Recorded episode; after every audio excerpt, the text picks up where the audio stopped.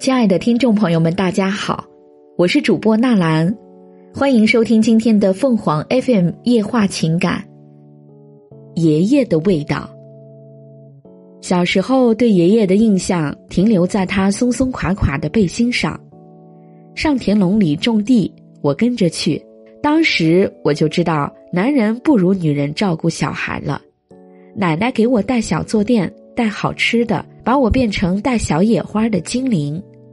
爷爷只会给我捡个不带稀泥的土堆，我整天整天坐着抠地底下铁青着麻子脸的土豆，满指甲是泥。爷爷性子急，不能缠着他找新鲜玩意，他一甩脸，我可受不住。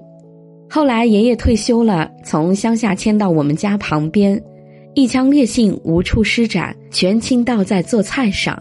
可是他的厨艺实在让人不敢恭维。唯一名副其实的拿手菜只有鱼，爷爷做鱼有讲究，到早市买刚上的第一批活的镜面鲤鱼，整条平躺在锅里，肚两侧交错划几道口子入味。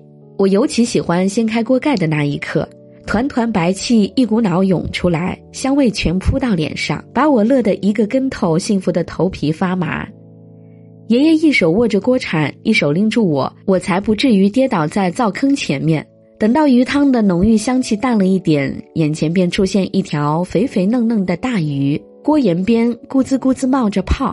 去腥用的几粒黄豆在香菜叶里上上下下浮动了一会儿，才滚到鱼肉边上了岸。老伴儿拿盘来，爷爷系着奶奶的粉色围裙，得意地看着自己的大作。吃饭时，奶奶把鱼肉从骨头上完整的剔下一大块，先深深蘸上一口汤，然后急忙送进我的饭碗里。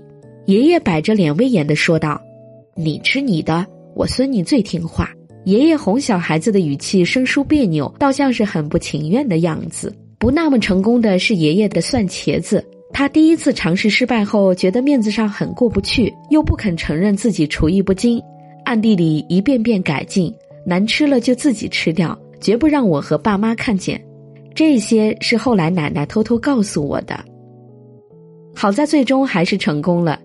爷爷把蒜瓣切成丁，用醋、用盐、用味精浸渍好，夹在两层软软的茄肉中间，合起来就又是一个吃饱喝足、大腹便便的茄子。小火蒸熟后，爷爷小心地把茄子盛到一个碗里，用筷头扒开一点，大惊失色地说：“哎，这蒜茄子的蒜出锅怎么是绿色的？”我在一旁打趣说：“不会有毒吧？”经过蒸汽浸润过的茄子有些皱巴。里面晶莹的蒜末探出头来，在灯光下像陈列塔里的玛瑙翡翠，娇艳欲滴。不知道是不是这话伤害了他刚强的自尊，他立刻笃定的反驳说：“不可能，就是这样的吧。”奶奶为了化解尴尬，支了一招说：“晾凉了，搁冰箱里冰一会儿就好吃了。”爷爷虽然嘴上嫌弃，却还是默默照做了。全家人眼巴巴等奇迹发生。然而，经历了冰火两重天的蒜茄子不见改变，倒是给爷爷找到了好借口，说：“你看你出这主意，这回还咋吃？”奶奶向我挤挤眼睛，在偷乐。我怀着冒险精神撕下一条茄肉，卷了一口蒜丁送入口中，浓烈的蒜香和着茄子的细腻口感在味蕾上炸裂，我不禁哦了一声。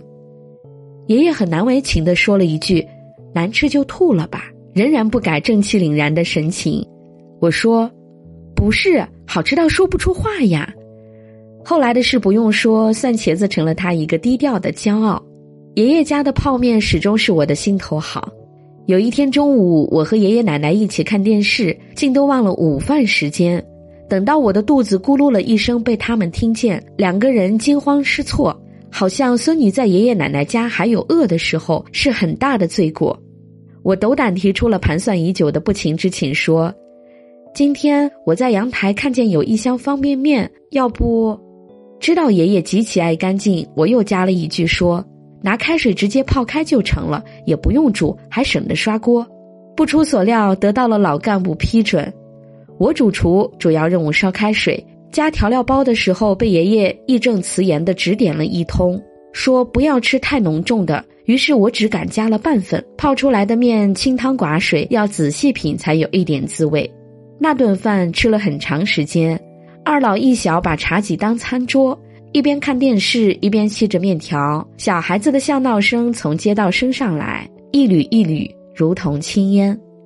我突然想起来这事，顺口说道：“奶奶，我回学校还要考试。”爷爷说：“考试，考试，就是考验你们是不是合格的学生。”一句话打开了我的话匣子，苦水全部倒出来。每次考试总是不理想，学校里有些同学不讨人喜欢，课程紧又没有时间休息。这些牢骚只跟爷爷奶奶说，因为奶奶会用老话和零食哄我，爷爷对我唠叨的一切则报以不置可否的几声笑，好像这些事儿在他们眼里都不那么重要。离开家之后的生活变得十分没有节制。口渴要冰镇的雪碧，米粉要变态辣的，泡面专买口味奇特的，好像永远不懂浅尝辄止的道理。这时想起爷爷家的清汤素面那样简单幸福的时光，哗啦啦砸回心上，变成不明所以的眼泪，委屈的无可遁逃。听众朋友们，无论你是开心还是难过，不管你是孤独还是寂寞，希望。每天的文章都能给你带来不一样的快乐。你也可以关注我们的微信公众号“情感与美文”，收听更多内容。我们下期再见。